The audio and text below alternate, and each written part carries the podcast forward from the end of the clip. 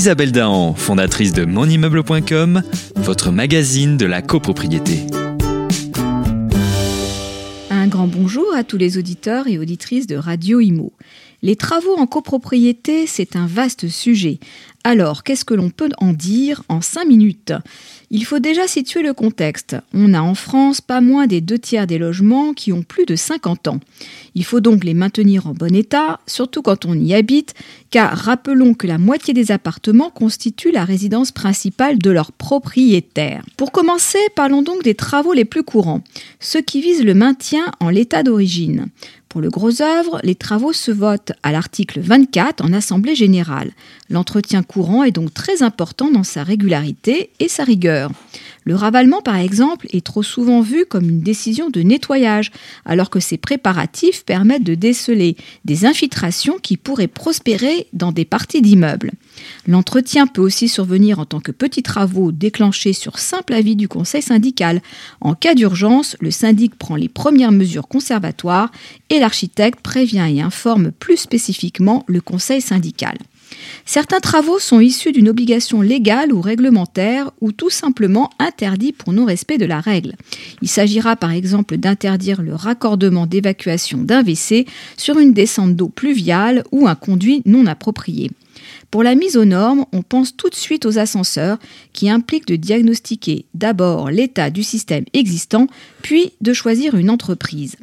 Les travaux d'amélioration sont favorisés par la loi. Il s'agit ici des travaux simples qui visent à tenir compte de l'évolution de la technologie. La loi facilite l'accès aux équipements en économie d'énergie, comme l'installation de fenêtres à double vitrage.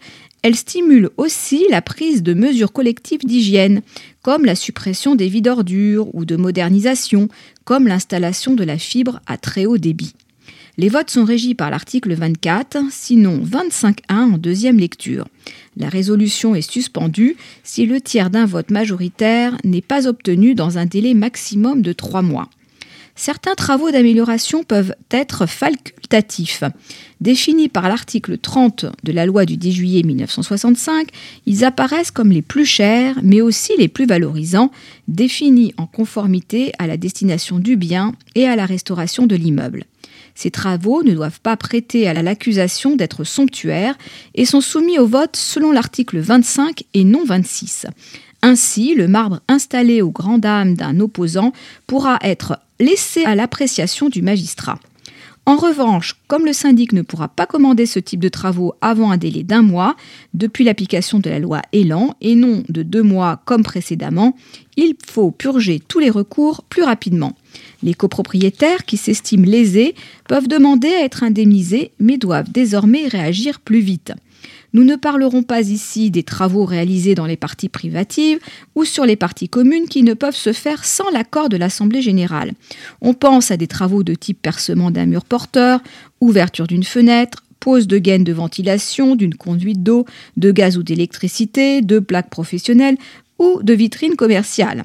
Rappelons simplement que l'accord préalable avant travaux privatifs doit être formellement conforme aux règles de droit.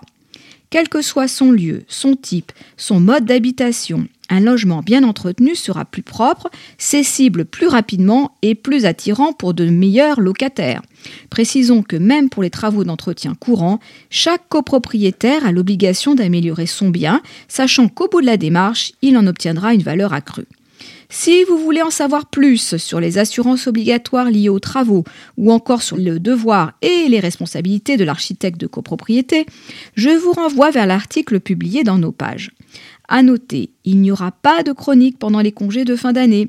Je vous donne donc rendez-vous le 7 janvier et je vous souhaite de passer d'excellentes fêtes de fin d'année.